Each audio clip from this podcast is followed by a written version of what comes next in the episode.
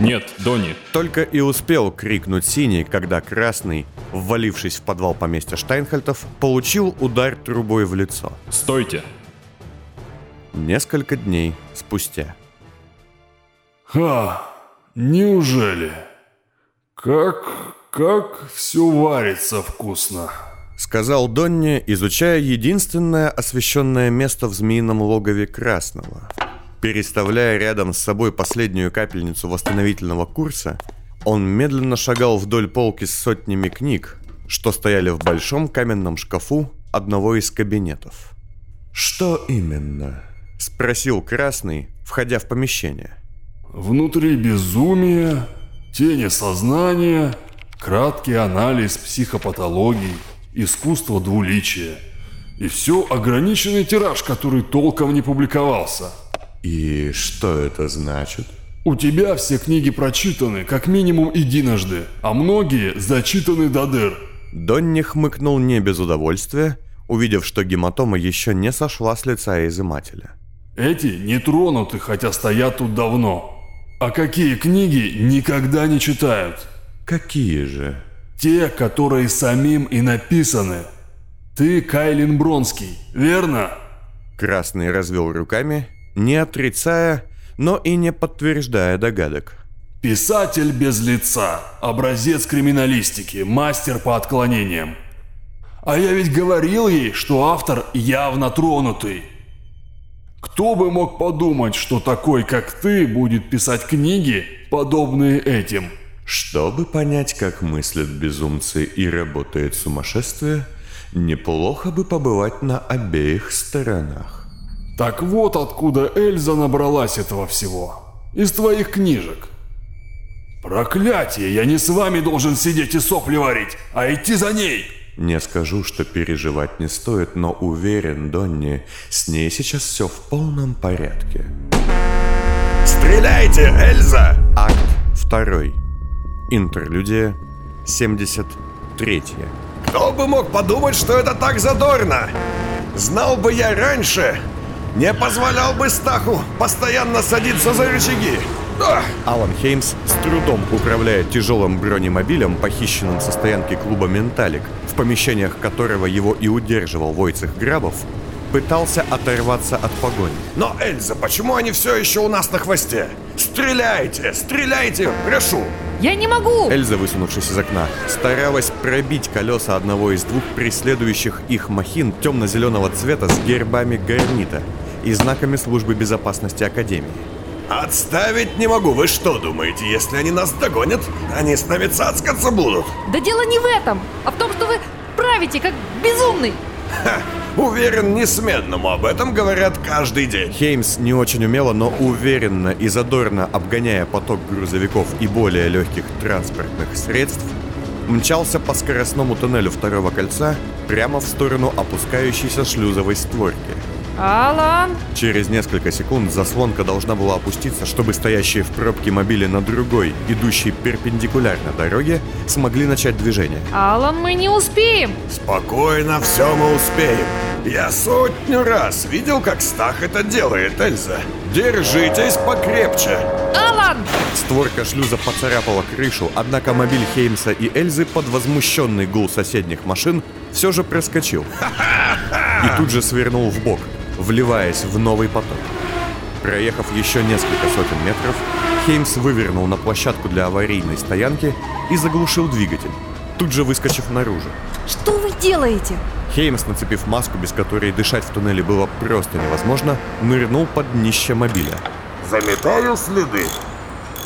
А теперь С этими словами он выбрался назад и, вытащив из багажника баллон с пеноспреем, залил желтоватой быстро твердеющей массой небольшой толстый диск дистанционного флюктонного маячка, а затем метко швырнул его в один из проносившихся мимо грузовиков. Мгновенно приклеившись к кузову чужого мобиля, датчик слежения умчался в темный тоннель. А теперь за мной. Перебежим дорогу и поднимемся туда, где ходят человеки. Стоп! Куда? Туда? Именно. Быстро и не смотрите мобилем в глаза. Поверьте, Эльза, они боятся вас больше, чем вы их. Может пустить мобиль дальше, чтобы отвлечь? Что?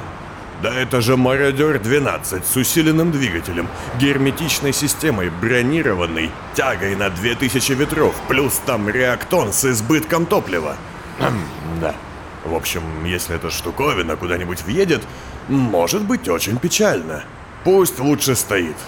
Тому же я знаю одного мотающегося туда-сюда древнего, которому можно эту штуку впарить за весьма некислые бабки. Вау.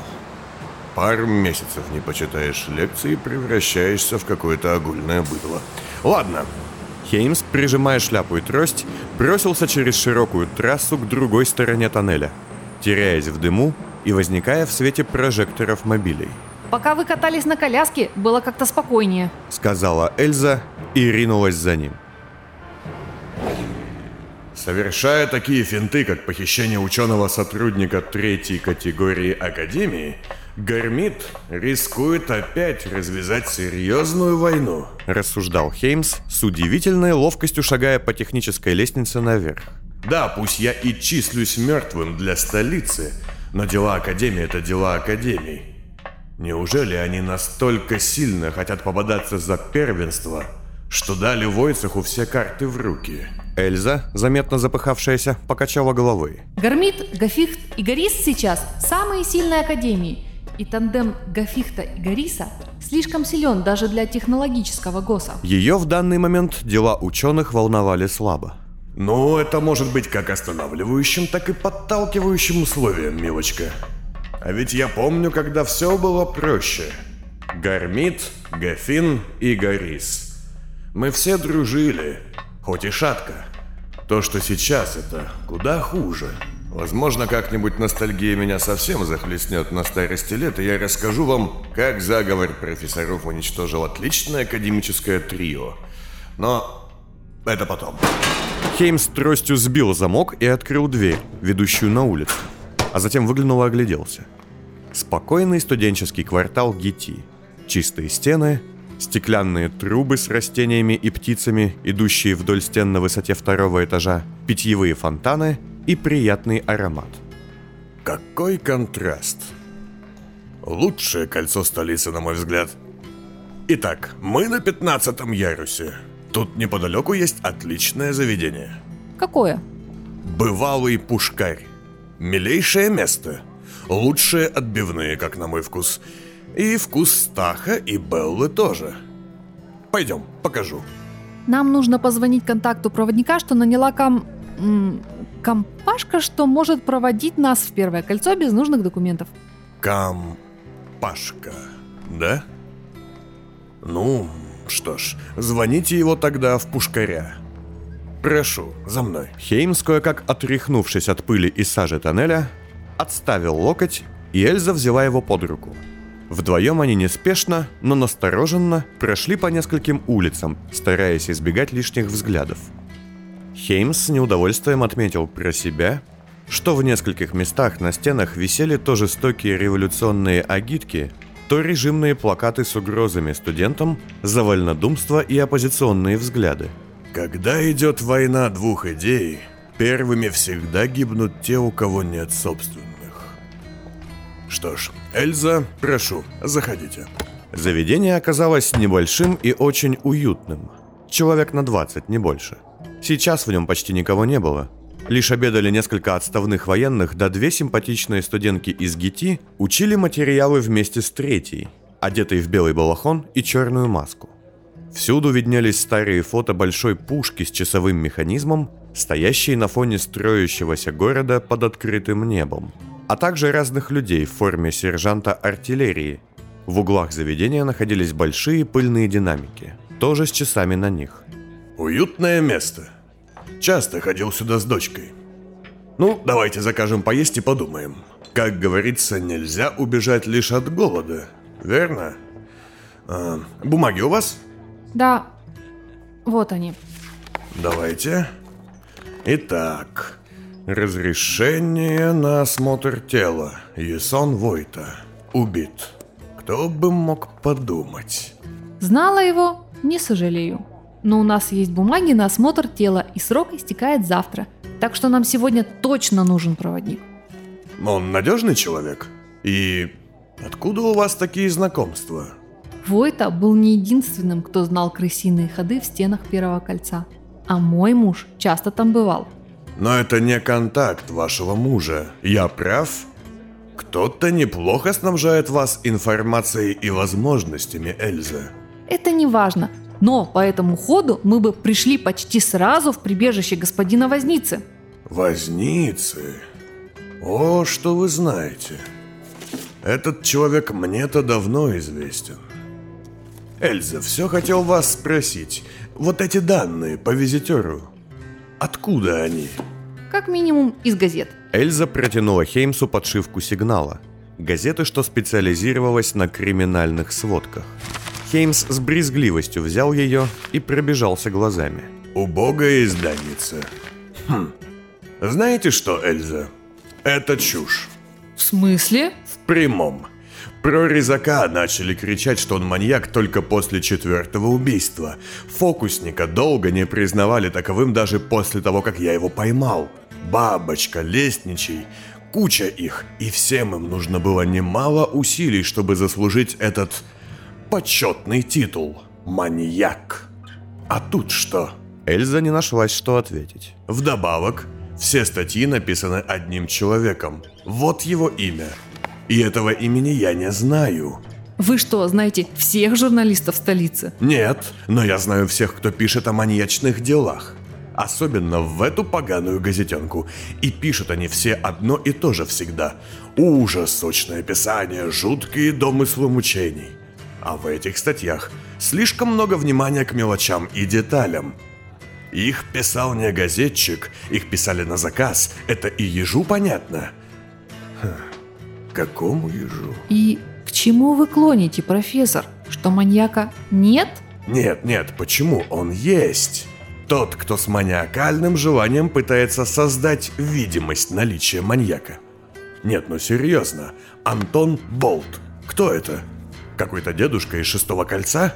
Да, о его гибели, думаю, даже соседи узнали из газет. Это же на другом конце света. Нет, здесь сложнее. Итак, Эльза, давайте, небольшой тест. Назовите мне основные признаки маньяка. Что? Что-что? Ну, отвечайте. Ладно, хорошо. Система. Ее здесь нет. Почерк. Тем более нет. Травма. Этого мы не знаем. Общность жертв. Пока вообще не наблюдаю. И травматический принцип. Тоже нет. Хотя... Стоп, стоп. Абсолютно разных людей убивают, и это пытаются подать как действие маньяка. Почему? Потому что кто-то заранее знает, что это маньяк. И знаете, что я поняла сейчас, Алан? М? Эти статейки про маньяков – это предупреждение. Эльза, гениально, если я правильно вас понял. Кажется, разум возвращается и начинает вести. Нам с вами начинает вести. Смотрите, есть куча людей, которые наверняка связаны между собой. Известно, что они будут убиты. И даже, возможно, известно когда. Но почему не дать им защиту или охрану? А если эти люди не хотят? Если они прячутся, например, от своего прошлого? Угу. Или, что не менее возможно, тем, кто ищет маньяка, плевать на спасение его целей, его жертв. Но тогда все еще не ясно, почему не послать кучу наемников, исполнителей, еще кого-нибудь к потенциальным жертвам и поймать убийцу. Значит, ловить того, кто будет убивать, нет смысла. Нужно ловить того, кто управляет визитером. И вот мы с вами пришли к выводу. Не существует маньяка, существует наемный убийца. Вероятно, известен список тех, кто должен быть убит, но неизвестно когда. Но тогда что заставляет вашего нанимателя печатать газетенку с сообщениями о том, что эти убийства принадлежат маньяку с такой маниакальной настойчивостью? Что заставляет Камиллу его так называть? С чего вы взяли, что это делает Камила? Эльза, компашка, серьезно, вы все еще думаете меня обмануть? Реакция сыщицы была странной. Она крепко сжала чашку с принесенным чаем и стиснула губы, словно от боли. 1-0 в вашу пользу. Нет, тогда уже 2-1, Эльза. Слушайте, я понимаю, как все обстоит на самом деле. Несмотря на то, что в моей голове туман, и я до сих пор не знаю, Был ли я всю жизнь сотрудником Гармита или Гафихта? Нам нужно починить наши мозги. Вы занимаетесь этим делом по приказу Камилы Войнич. Я могу сопоставить факты, ничего неожиданного здесь нет. Почему я не должен был знать, на кого вы работаете, это дело десятое. У вас собственные причины, вас наняли. А у меня сейчас мотив совсем другой. По-хорошему, я должен был бы первым делом броситься прочь, починить себе голову и как-то разобраться, должен ли я пойти и побеседовать с госпожой Ван Кейн, как с моим непосредственным начальником в одной из версий разложенной реальности.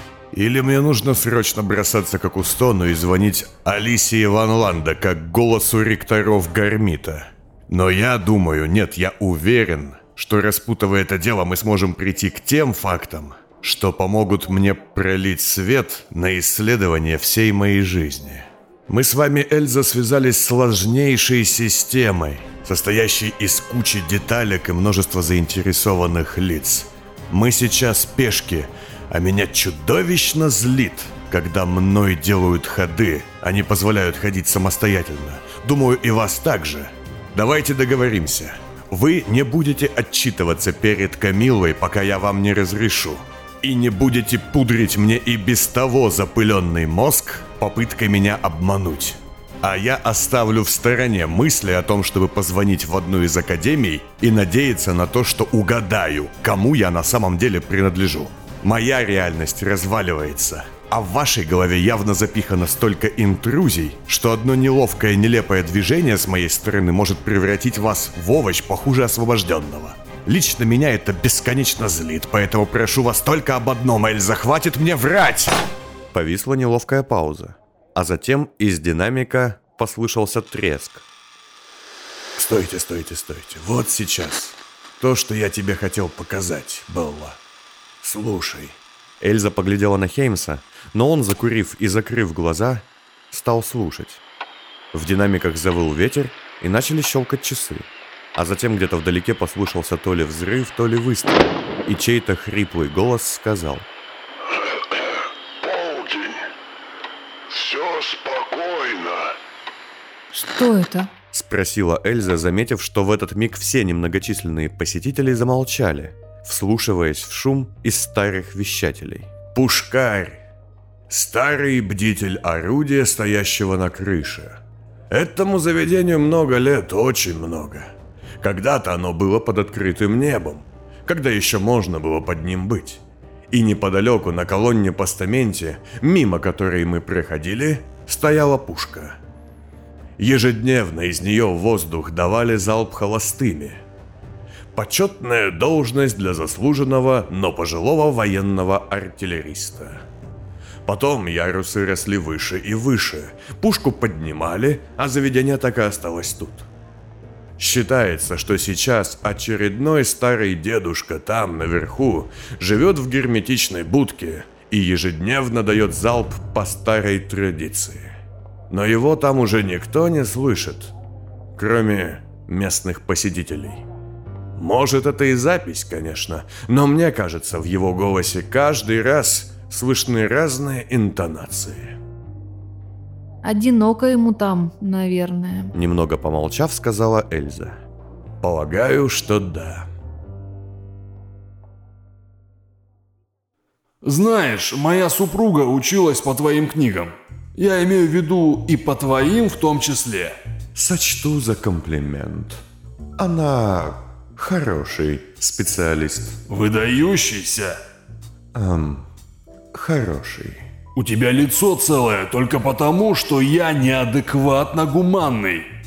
И если бы не он...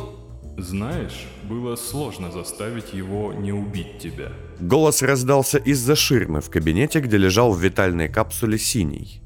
Донни тут же шагнул туда, отодвинул ширму и увидел плавающего в вязкой массе изымателя, вместо рук и ног которого красовались новые протезы, купленные еще Дайном. Не заставить, а уболтать. При том, что механизм не образец красноречия. Но вы все же не убили. Что же он вам такого сказал?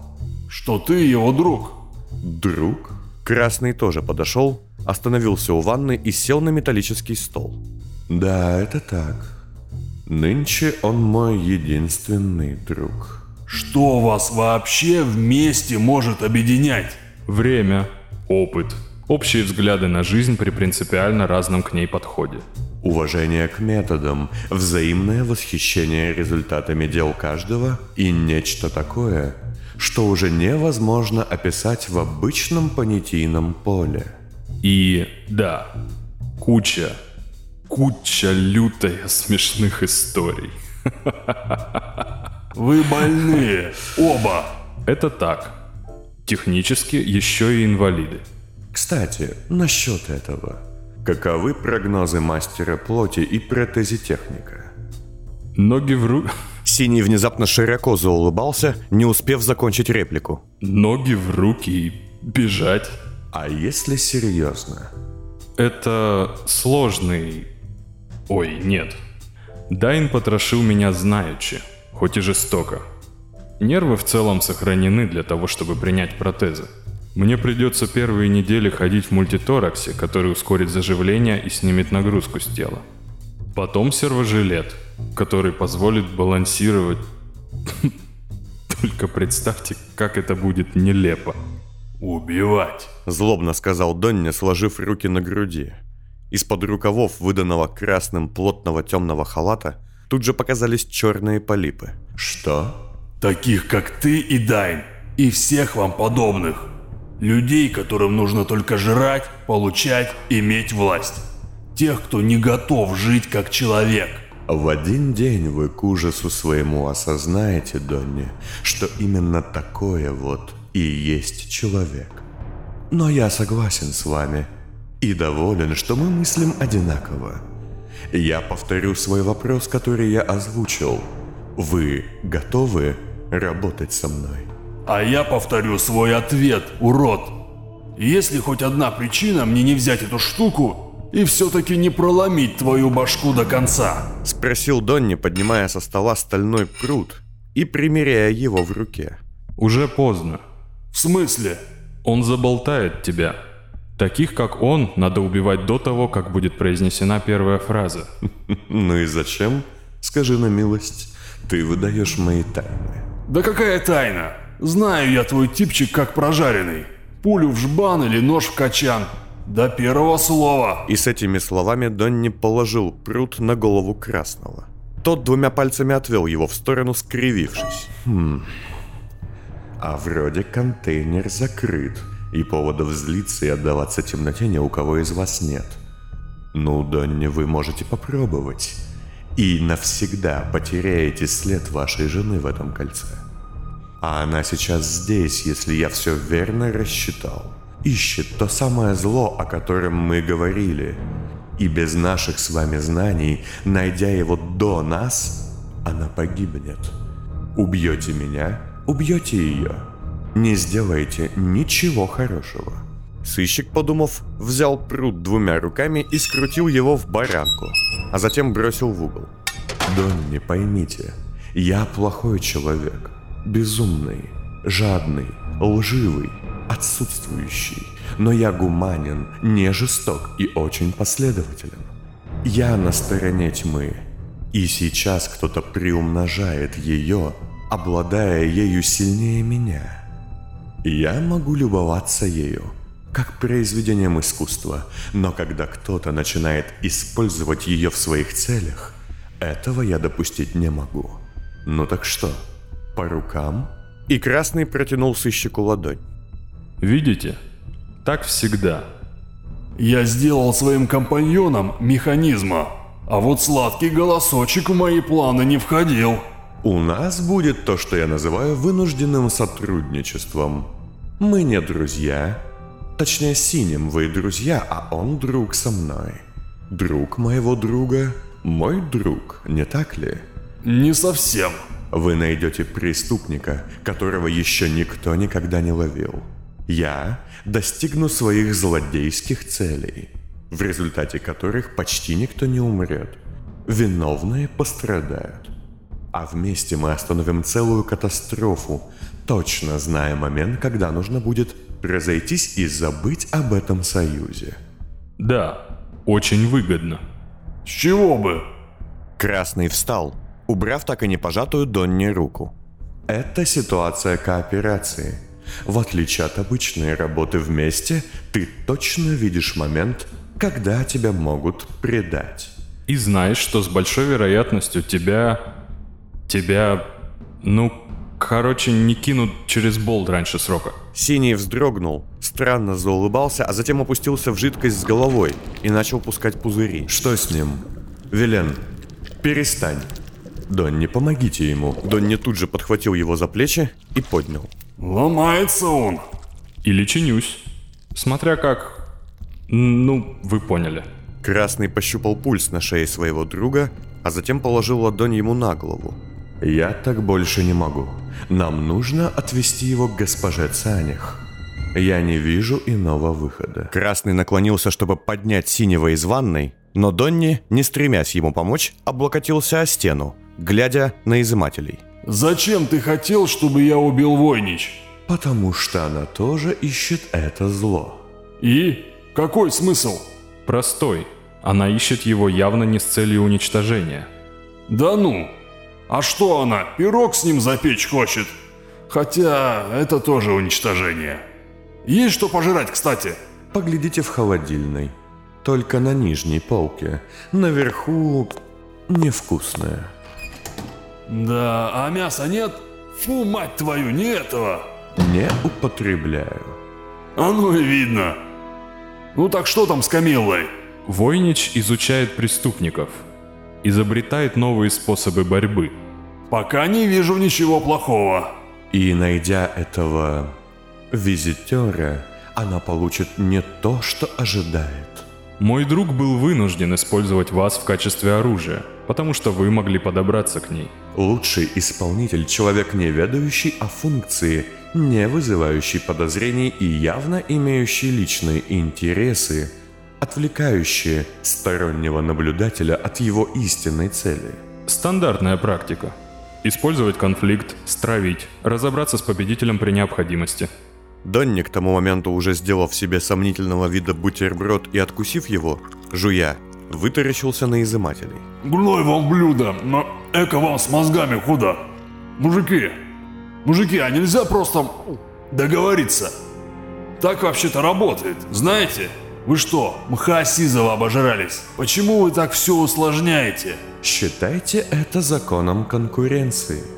Полагаю, у Войнич несколько иные планы на дальнейшее развитие событий, чем у него. Сказал Синий, подняв из ванны механическую руку стального цвета, указывая пальцем в сторону коллеги. А у него какие? Глобальные. Итак, мы будем союзниками, мы будем работать вместе. Вы, потому что хотите уничтожить зло ради справедливости и добра, торжества закона. Он мой старый боевой товарищ, потому что ему противен хаос, который может породить как Войнич, так и Визитер. Да и любой, кто получит эту силу. А ты, ясноглазка? А я, потому что это не тот хаос, который нужен мне. Мы неплохие люди. Ни я, ни он. Мы просто знаем и видим мир немного под другим углом. Особенно этот. Шутки про глаза начинают немного утомлять. Резака вы все равно не перешутите по этому поводу. По просьбе Войнич ваша жена будет искать визитера. То самое зло. И если нас не будет рядом, когда она его найдет... Я понял. Закройте едальники. Как же жрать охота. Что-то меня мутит. Слушайте, все это напоминает экспресс-выпуски про лорда-детектива. Становится интересно, и ты пропускаешь ужин. Так может мы сделаем перерыв на пожрать? И продолжим чуть позже, в следующем эпизоде.